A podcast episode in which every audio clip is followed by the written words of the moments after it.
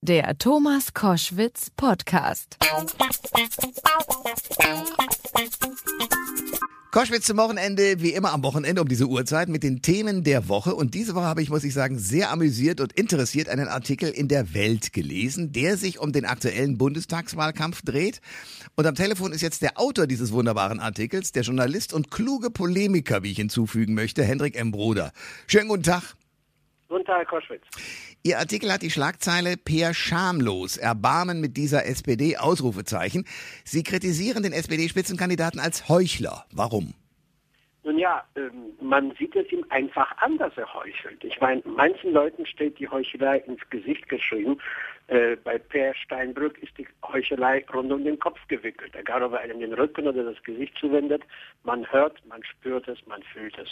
Der unmittelbare Anlass war seine Empörung über die NSA-Affäre, über das Abschöpfen deutscher Telekom-Daten durch den amerikanischen Geheimdienst. Einer seiner besten Freunde, der ehemalige Außenminister Frank-Walter Steinmeier, war zurzeit äh, der Koalition und er war auch unter, ähm, wie ist unser letzter sozialdemokratischer Kanzler? Schröder. Schröder. Ja. Schröder, ja. Er war zuständig für die Koordination der Geheimdienste.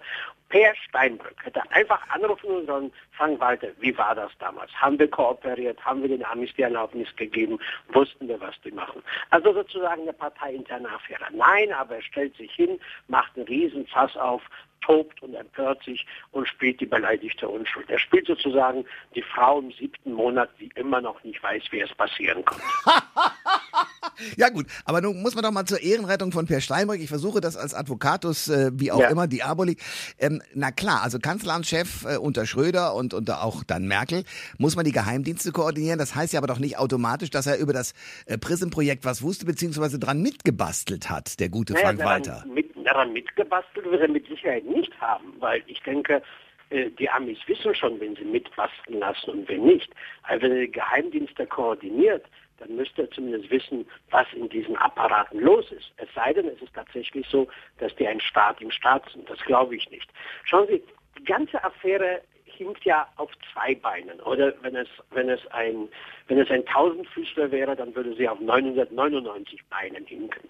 Wenn zum Beispiel jetzt ein Chef des Geheimdienstes, ich kriege die auch mal durcheinander, also ein Chef eines der Geheimdienste sagt, ja, wir wenden das Programm an, aber nur probehalber. Wir üben damit, nicht? Das ist so, als würde man sagen, ja, Assad übt gerade an seiner Zivilbevölkerung den Bombenabwurf. Ein Geheimdienst, der übt. Ich meine, die haben das Ding, die wenden es an und sie winden und sie drehen sich und sie bescheißen uns. Und das finde ich das Grauenhafte daran, dass sie glauben, dass sie damit wegkommen. Und sie kommen damit nicht weg, weil in Anführungszeichen das dumme Volk spürt und fühlt, dass da was nicht stimmt und lässt sich nicht so belügen. Und was mir so in der Seele wehtut, verstehen Sie, ich bin alter Sozialdemokrat und ich bin alter Linker und ich habe immer SPD gewählt. Was aus dieser Partei geworden ist. Ich meine, dass sie jemanden als Kanzlerkandidaten aufstellt, der Mühe hat, seine Einkommensteuererklärung abzugeben, weil darin unglaubliche Honorare vorkommen, die er von privaten Veranstaltern bekommt, geschenkt. Aber es geht ja noch viel weiter. Da ist ein Ex-Kanzler, der abgewählt wurde oder sich abwählen ließ und Wochen später in die Dienste von Putin eintrat, eines lupenreinen Demokraten. Da ist ein Ex-Außenminister, nämlich der Herr Steinmeier, der beim Mord an einer deutschen Geisel in Afghanistan davon sprach, dieser Geisel sei infolge der Strapazen ums Leben gekommen, einer Ungeheuerlichkeit. Ein Außenminister, der einen Mord von einem Unfall nicht unterscheiden kann.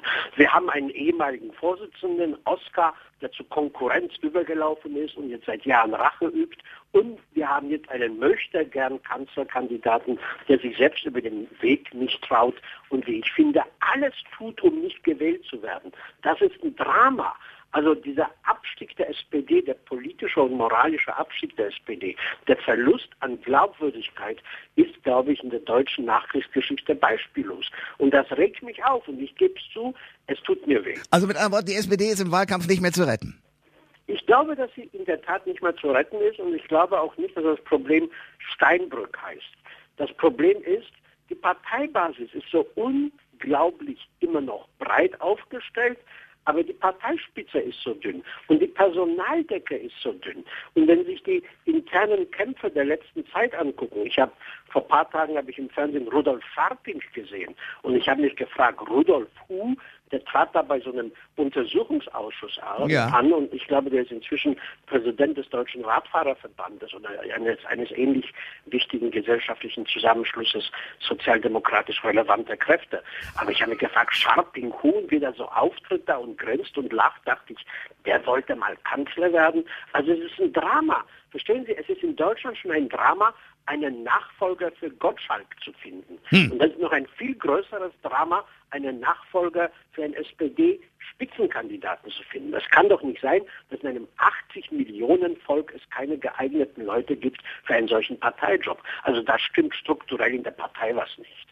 Hendrik Embroder, zwei Thesen. These Nummer eins. Steinbrück kommt deswegen nicht so gut an, weil er im Gegensatz zur Kanzlerin nicht so nett und sympathisch in den Medien rüberkommt. Unsere Gesellschaft ist aber oberflächlich, sodass keiner auf seine Argumente hört, sondern alle nur auf Bilder und Oberflächlichkeiten achten.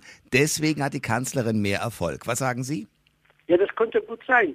Äh, die Kanzlerin hat einfach ganz andere Umgangsformen und äh, man kann mit ihr durchaus nicht einverstanden sein, aber man muss sagen, sie ist souverän, sie ist cool. Bei dieser letzten Pressekonferenz vor der Sommerpause war sie doch großartig. Nicht, wo sie so der Journalie entgegenrief, ja, Sie mögen jetzt lachen, aber ich erhole mich bei der Arbeit.